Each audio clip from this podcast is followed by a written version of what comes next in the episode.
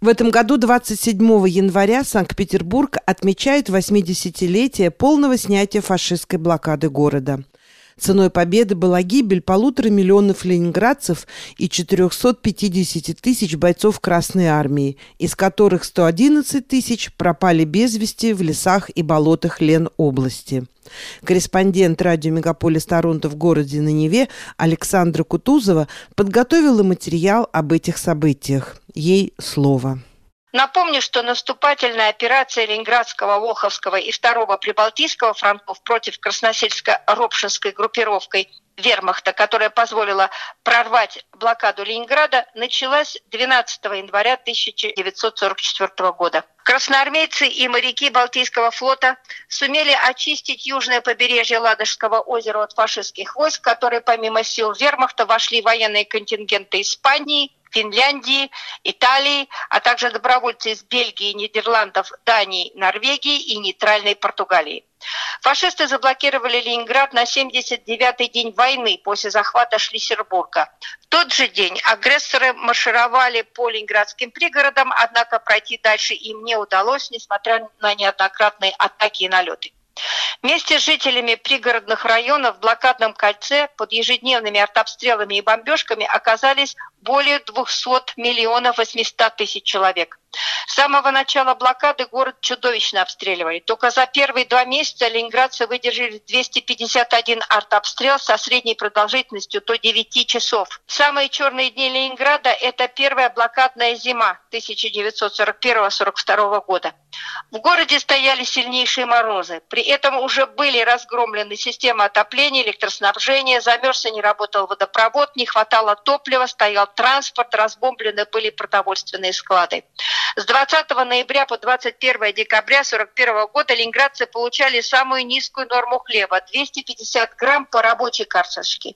То есть эта норма а, была положена для примерно трети горожан. 125 грамм хлеба выдавали служащим, иждивенцам и детям, и это был блокадный хлеб, рецептура которого разрабатывалась в Ленинградском НИИ хлебопекарной промышленности. В качестве заменителей ржаной муки применялись овсяная, ячменная, соевая, кукурузная мука, ржаной ячменный солод, а также жмых из льна, подсолнечника, хлопчатника, конопли и кокоса. В хлеб добавляли отруби, мучную пыль, рисовую лузгу, а также заменители из непищевого сырья, то есть гидроцеллюлозу и сосновую кору. Только в январе 1942 года в городе умерло более ста с половиной тысяч человек. Причем из каждых 10 погибших 9 скончались от голода. С 25 декабря нормы хлеба стали возрастать, помогла открывшаяся дорога жизни.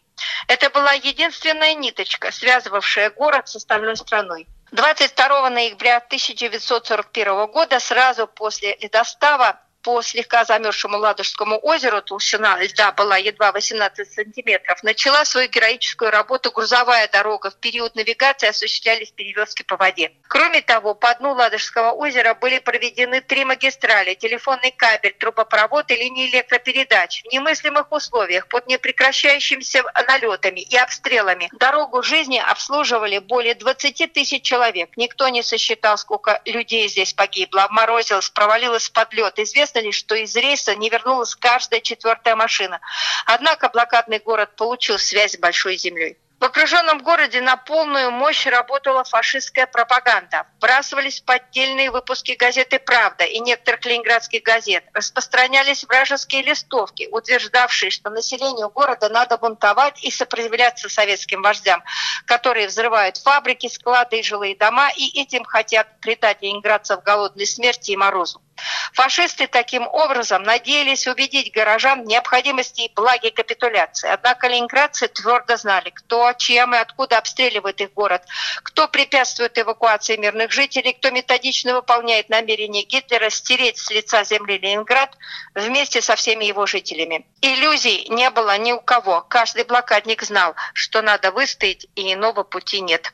Ответным оружием несломленного Ленинграда стали круглосуточные радиопередачи, стихи Ольги Бергольц, посещающие школу голодающие школьники и подростки, заменившие на заводах воюющих отцов, спортивные состязания и музыкальные концерты выстуженной филармонии, выступления бесстрашных артистов на передовой, важные научные разработки обессиленных ученых и подвиг служащих музеев и библиотек работников Ленинградского зоопарка и ботанического сада, которые порой ценой собственной жизни спасали спасали своих питомцев или веренные им культурные ценности. И город победил Ценой победы была гибель полутора миллионов ленинградцев и 450 тысяч бойцов Красной Армии, из которых 111 тысяч пропали без вести в лесах и болотах Ленобласти. Война принесла неимоверное лишение нашей стране, но второго Ленинграда в истории современных войн не было. Город закрыл с собой дорогу фашистским войскам на северо-восток СССР, исключил потерю Кольского полуострова с его незамерзающим портом Мурманск, а также помог сохранить Балтийский флот. И вечная память, и вечная слава ленинградцам, нашим бабушкам и дедушкам, отцам и матерям, скромным победителям в Великой Отечественной войне. Их подвиг не может быть забыт, обесценен и обесчещен.